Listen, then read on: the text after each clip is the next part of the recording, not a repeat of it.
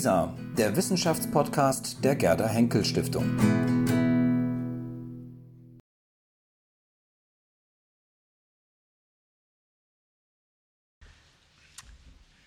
Ganz herzlichen Dank, äh, Frau Götz, für die wunderbare Vorstellung. Guten Morgen, meine Damen und Herren. Ich habe 30 Minuten Start. Also mein Timer läuft, 30 Minuten, dann piepst und dann höre ich auf. Also, queridos amigos auch, ja. Und, äh, je devrais parler français parce que la langue de Humboldt c'est le français, c'est pas l'allemand, euh, moins l'allemand, euh, mais, mais de toute façon c'était le français, sa langue. Also, äh, linguistischer, linguistischer Reichtum und die vielen Stimmen der Natur. Das und wie vielfältig Alexander von Humboldt mit der Sprache verbunden ist, das möchte ich leider, Frau Götze, heute Abend, äh, heute Morgen nicht noch einmal zeigen. Ich habe das mehrfach getan und zeige Ihnen hier, jetzt muss ich nur sehen, wie ich weiterkomme, das weiß ich nicht. Wie geht es weiter hier mit dem Ding? Ganz, ah, das Rechte. Und zeige Ihnen hier fleißig, wie ich war, äh, was ich dazu veröffentlicht habe. Also das ist natürlich äh, eitel, aber es ist auch nicht nur eitel, sondern damit Sie sehen, ich habe wirklich zu Alexander von Humboldt und den Sprachen einiges geschrieben. Alexander war ja äh, unglaublich sprachbegabt. Er hatte eine ungeheure Freude an sprachlicher Vielfalt und er hat, und darauf hat Ottmar Ette immer wieder hingewiesen, mehrsprachig publiziert und Frau Kuczynski wird gleich darüber berichten. Er hat sich für die Sprachen der Völker, denen er begegnet ist, in jeder Hinsicht interessiert. Er hat nicht nur linguistisches Material gesammelt, er hat auch Sprachen gelernt, zum Beispiel Quechua. Ja, er hat für die geplante Asienreise dann Persisch studiert und er hat Sprachwissenschaftliches geschrieben. Also, er war durch die enge Beziehung mit seinem Bruder Wilhelm genau über den Stand der Sprachwissenschaft informiert.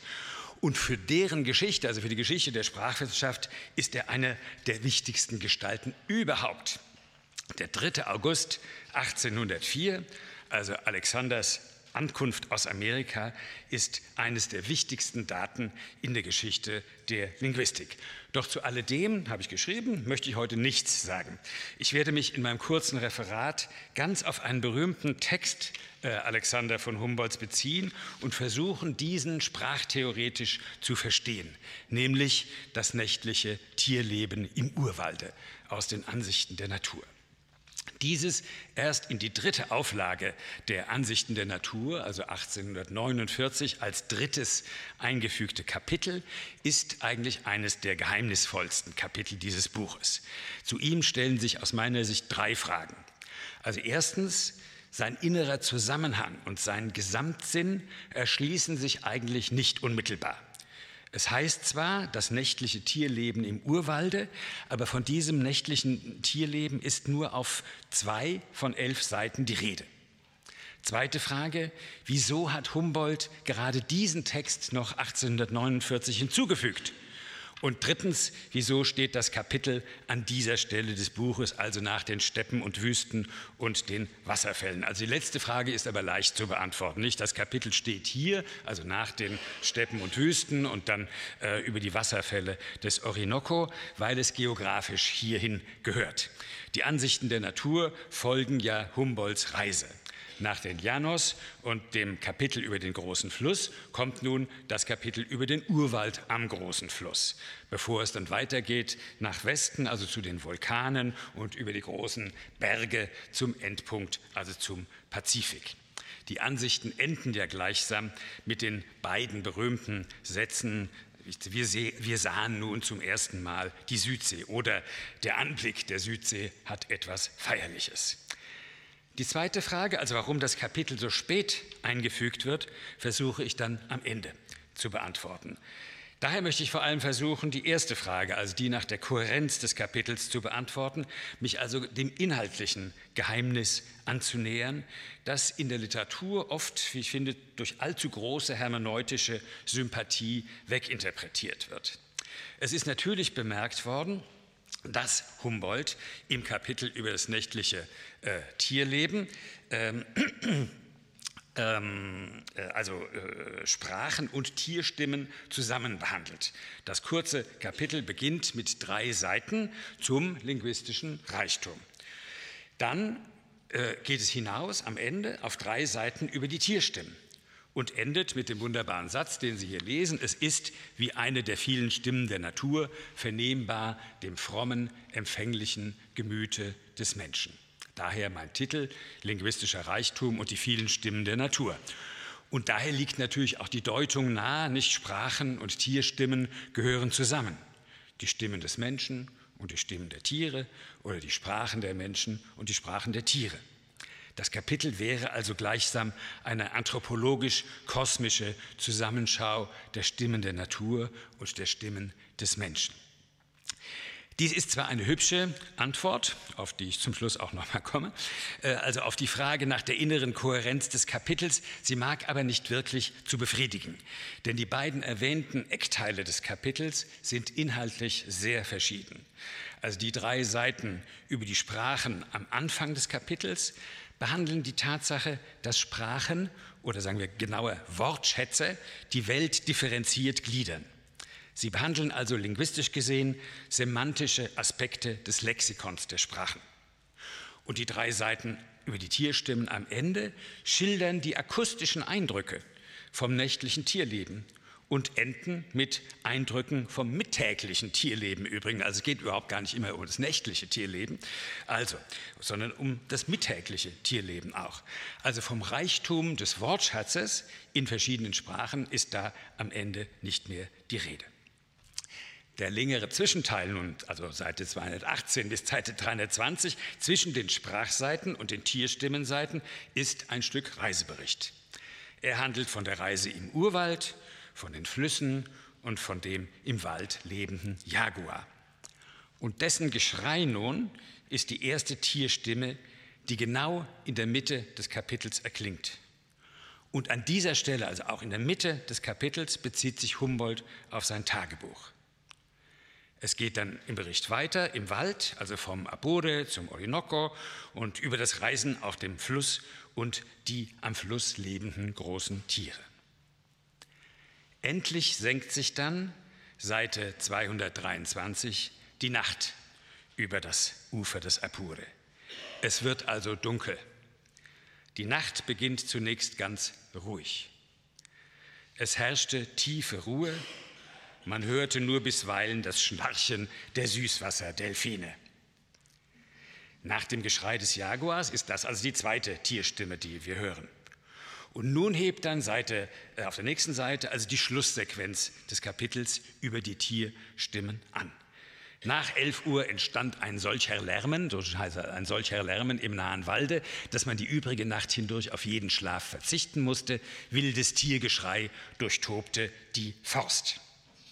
Und wie Humboldt dann die Tierstimmen beschreibt, das muss man einfach gehört haben.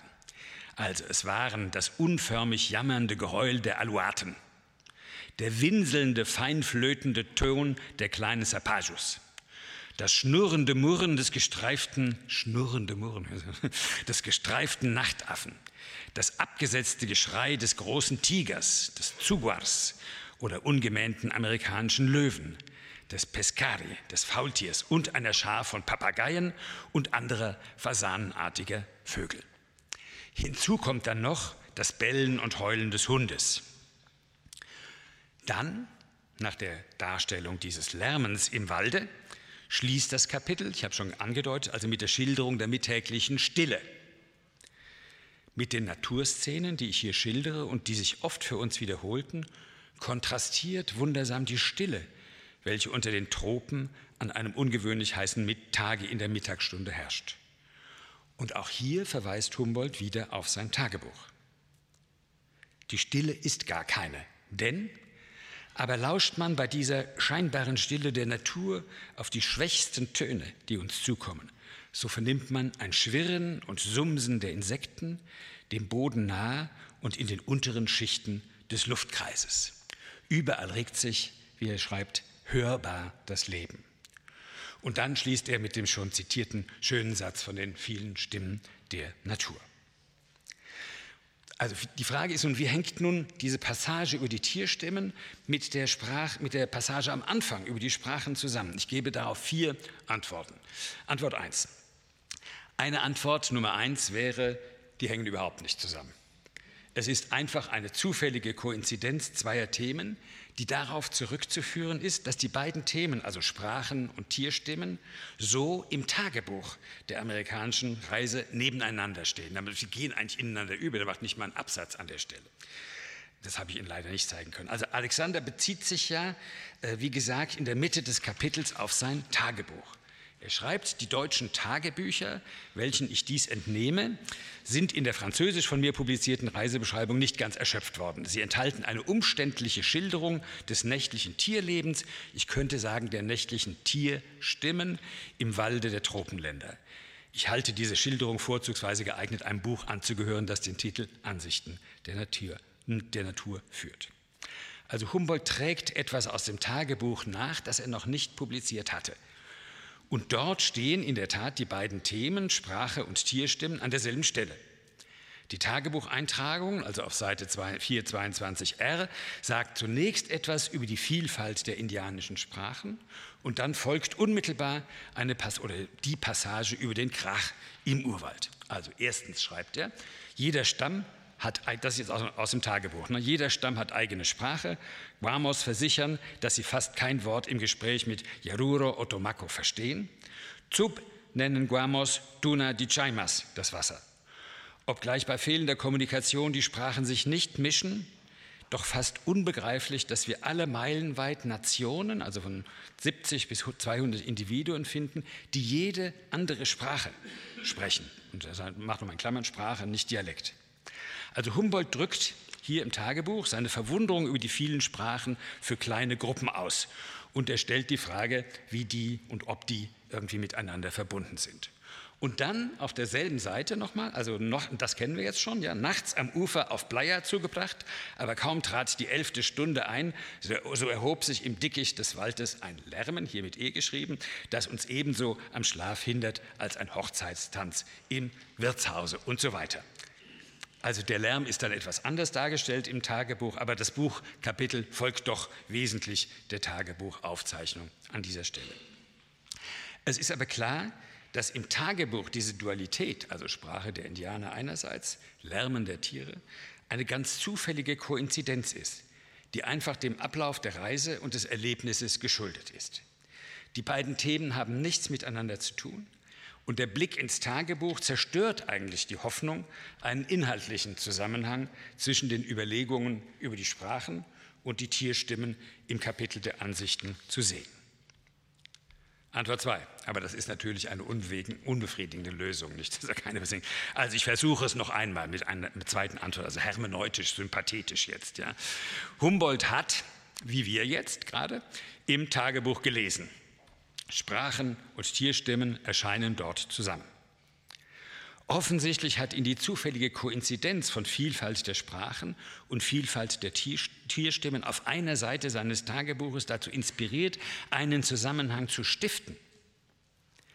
Aber, aber diese, dieser Zusammenhang wird im Buchkapitel doch völlig anders aufgegriffen. Die Seiten über den linguistischen Reichtum haben mit der Vielfalt der indianischen Sprachen aus dem Tagebuch überhaupt nichts zu tun. Mit linguistischem Reichtum meint Alexander im Buchkapitel nämlich, ich habe schon angedeutet, nicht die Vielfalt der Sprachen, sondern die Tatsache, dass die Sprachen je nach den Lebensumständen ihrer Sprecher differenziert strukturierte Lexika haben, also ihren inneren Reichtum. Das, was Franz Boas später dann berühmterweise über die Sprache der Inuit sagt, nämlich dass diese ein sehr differenziertes Vokabular für Schnee haben, weil ihre Lebenswelt ihnen diese Differenzierung naheliegt, das sagt Humboldt hier schon von den vielen Wörtern, hier dann der Perser und Araber für Steppen und Wüsten. Und in den Zusätzen führt er diese persischen und arabischen Wörter auch auf. Gleichzeitig, und das ist auch interessant, beklagt er, dass der Sprachwandel die Lexik verändert. Also dass er, der Sprachwandel diese lexikalischen Unterscheidungen abschleift. Denn je reicher ein Wortschatz ist, desto präziser kann man die Natur bezeichnen. Und als Beispiel für präzise Bezeichnungsmöglichkeiten fügt er dann eine Liste spanischer Wörter für die Physiognomik der Gebirgsmassen an in den Erläuterungen und Zusätzen, nämlich diese. Also er schreibt Pico, Picacho, Mogote, Cucurucho, Espigon und so weiter. Ich lese es jetzt nicht alles vor, nur zum Schluss. Malpais, Reventason, Buffa etc. Es gibt noch mehr von diesen Wörtern, also für die Physiognomik der, Bezirks, der Gebirgsmassen. Und dann kommt Humboldt auf das eigentliche Motiv seiner Sprachthematisierung. Es geht nämlich um die Frage des Naturgemäldes. Das heißt, es geht um die Frage der Darstellung der Natur durch die Sprache, das ihn ja immer wieder und gerade auch in den Ansichten beschäftigt. Wie male ich die Natur mit der Sprache? Humboldt erneuert hier also seine Meta-Überlegungen vom, vom Anfang der Ansichten Naturbeschreibung greift auf die Vielfalt der Wörter für Äußeres und Inneres zurück. Große Naturerscheinungen müssen, müssen, wie Humboldt ja schreibt, ästhetisch behandelt werden und dazu bedarf es eines angemessenen und, äh, einer angemessenen und präzisen Sprache. So ist der Urwald das Hauptthema des Kapitels. Und das Wort Urwald bedarf daher einer semantischen Klarstellung. Ja, also Humboldt ist hier sozusagen wirklich ein, ein, ein, ein semantischer, äh, er reflektiert über, über seine Sprache. Urwald ist nicht irgendein von den Menschen noch nicht betretener Wald, sagt er, sondern ein ganz bestimmter, undurchdringlicher Wald. Das Wort passt genau, wie er schreibt, auf die unermessliche Waldgegend, welche in der heißen Zone von Südamerika die miteinander verbundenen Stromgebiete des Orinoco und des Amazonenflusses füllt. Wie wichtig nun genau die Semantik, die Kenntnis der Semantik für die Wissenschaft ist, zeigt er, zeigt er an einem spanischen Wort, nämlich an dem Wort Monte, das Berg und Wald bedeutet. Und dieses Wort Monte ist nun von einem englischen Kartografen fälschlicherweise als Berg interpretiert worden. Also der Engländer hatte auf einer spanischen Karte das Wort Monte gelesen und daraufhin seine, auf seiner Karte äh, für ganz äh, Zentral, äh, Zentral Südamerika Berge eingezeichnet. Ne? Also die Unkenntnis der Bedeutung des spanischen Wortes Monte durch den englischen Kartografen führt zu einem gravierenden wissenschaftlichen Irrtum. Also, die Sprachen der Menschen werden als Gestalterinnen der Welt gerühmt, Ihre innere Vielfalt und Präzision, eben ihr linguistischer Reichtum, ist Bedingung für die ästhetische Darstellung der Natur. Man muss aber Acht haben, die Wörter richtig zu verwenden und zu verstehen und so auch das Wort Urwald nicht auf irgendeinen Wald zu beziehen, sondern auf einen wie diesen, den ich, Alexander, jetzt gleich darstellen werde. Also die Seiten über die Sprache äh, sind eindeutig eine methodologische Überlegung zur Semantik der Beschreibungssprache. Haben nun diese sprachtheoretischen Überlegungen etwas mit den Ausführungen äh, über die Tierstimmen zu tun? Meine Antwort ist noch einmal, Antwort zwei, nein. Sie führen einfach nur semantisch präzise in das Stück Welt ein, das sprachlich gemalt wird. In den Urwald und die dort ertönenden Stimme der Tiere. Aber damit bin ich natürlich nicht zufrieden. Daher Antwort 3. Oder haben Sie doch etwas Tiefes miteinander äh, zu tun? Also, äh, meine Antwort 3 ist folgendermaßen, wenn man den linguistischen Reichtum nun doch mit den Stimmen des Lebens zusammendenken will, dann geht es in diesem Kapitel um die Differenz, nicht um die Identität von Menschensprache und Stimmen der Natur. Die Sprache der Menschen noch einmal dient der differenzierten semantischen Artikulation der Welt. Menschensprache ist also vorrangig Weltgestaltung, Gliederung der Welt oder mit den Worten des Bruders, die Sprache ist das bildende Organ des Gedanken und dieses Organ des Gedanken bildet verschiedene Weltansichten in den verschiedenen Sprachen. Ganz anders dagegen die Stimmen der Natur. Ich weiß nicht, ob das ist wirklich eine Frage, das wissen die Humboldt-Spezialisten. Humboldt spricht, wenn ich richtig gelesen habe, niemals von einer Sprache der Tiere. Aber das weiß, bin ich nicht ganz sicher. Die Tierstimmen haben eine völlig andere Funktion als die Sprache der Menschen.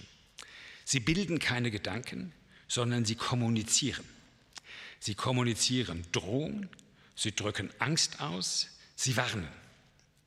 Humboldt fragt zunächst seine Begleiter, warum die Tiere denn so lärmen. Er fragt also nach der Bedeutung der Stimmen. Die Indianer geben eine optimistische Deutung. Die Tiere freuen sich der schönen Mondhelle, sie feiern den Vollmond, antworten die Indianer. Humboldt hält eine hält dagegen. Also mir schien die Szene äh, eine, ein zufällig entstandener, lang fortgesetzter, sich steigernd entwickelnder Tierkampf zu sein. Und er zeigt dann auch den Kampf. Also der Jaguar verfolgt das Nabelschwein und so weiter, so eine ganze Sequenz von Kämpfen. Die Stimmen der Tiere teilen, äh, teilen also nicht die Welt in semantische Einheiten ein. Sie haben keine Darstellungsfunktion, wie Karl Bühler sagen würde, sondern sie sind mit Bühler ganz Kundgabe und Appell. Also ihre Bedeutung ist nicht semantisch, ja, Weltgestaltung, sondern pragmatisch, expressiv und appellativ. Die Tiere heulen, schnarren, flöten, schreien, bellen, jammern. Hier also nochmal das äh, Zitat. Es waren das einförmig jammernde Geheul der Aluaten und so weiter. Ich lese es jetzt nicht nochmal vor aus Zeitgründen, aber Sie sehen, die Ausdrücke beziehen sich auf die materielle Form der Töne. Ja? Äh, also einförmig jammernd, Geheul. Und auf deren äh, affektive Qualität, also jammernd. Die Tierstimmen haben keine semantisch-kognitive Funktion wie die Wörter der Menschen. Daher meine Antwort 3. Wenn eine Beziehung zwischen Anfang und Ende des Kapitels besteht, dann die der Komplementarität. Hier der Mensch und seine kreative semantische Vielfalt und dort die Natur und ihre expressive und appellative Vielfalt. Aber als echter Hermeneut kann ich natürlich dieses dreifach Trennende eigentlich nicht aushalten und daher doch noch eine tentative Antwort Nummer vier vermittelt nicht Humboldt in den letzten Sätzen des Kapitels doch zwischen der Sprache der Menschen und dem Lärmen der Tiere, nämlich im Ausdruck Stimme und im Lauschen und Vernehmen der Stimme. Lesen wir noch mal gemeinsam dieses Ende.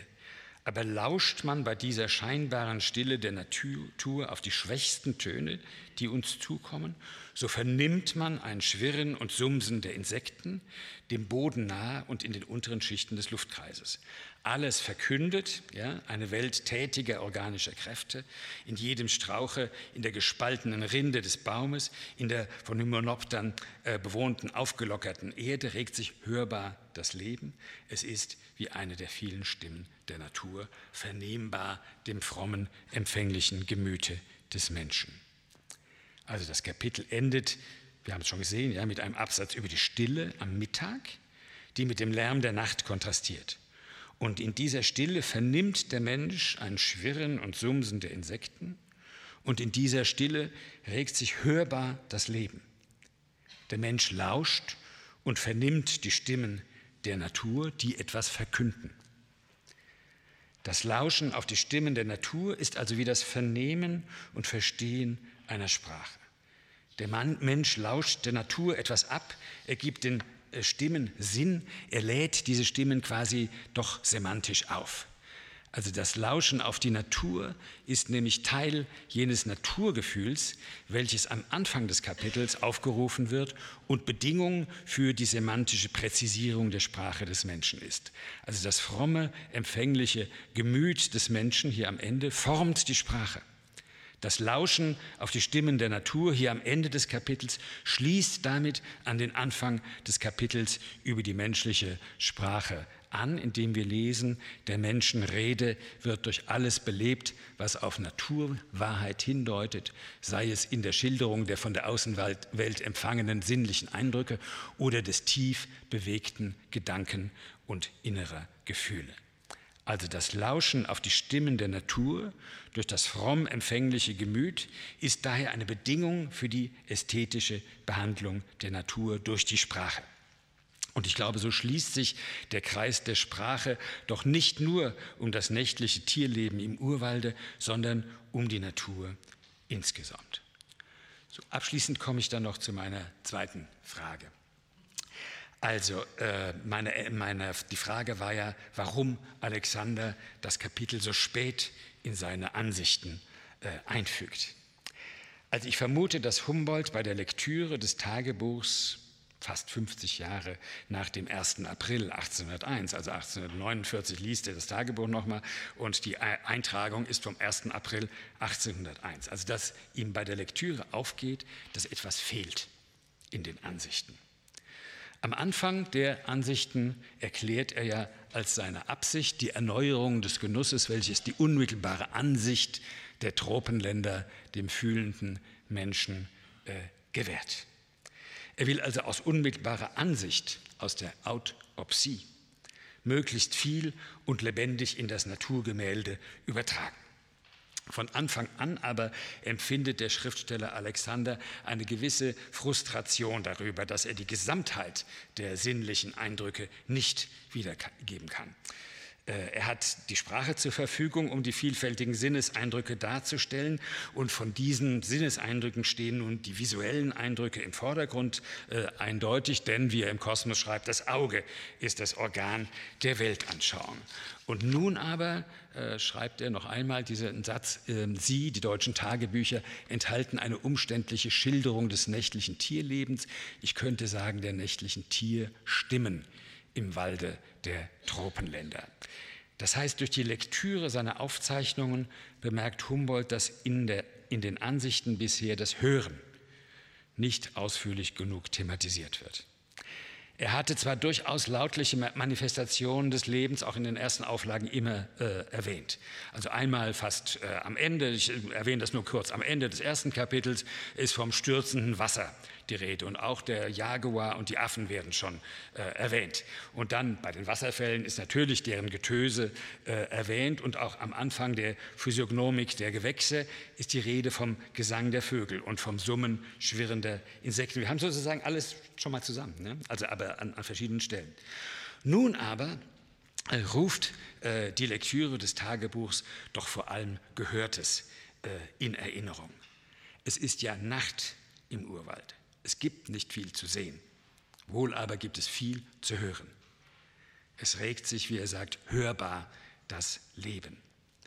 Das heißt, die unmittelbare Ansicht, die Autopsie, ist hier eigentlich primär unmittelbare Anhörung, Aut-Akkusie. Also das nächtliche Tierleben im Urwald ist das Kapitel über das Hören, über das Vernehmen und das Lauschen auf die Natur, auf die vielen Stimmen der Natur, vernehmbar dem frommen, empfänglichen Gemüte des Menschen. Es ist aus meiner Sicht also die akroamatische, die hörende Ergänzung der Ansichten. Es ist die Übertragung der Aut-Akkusie in das Naturgemälde. Oder wir können auch sagen, es ist die Verwandlung des Naturgemäldes in die Natursymphonie. Ich danke Ihnen sehr. Danke.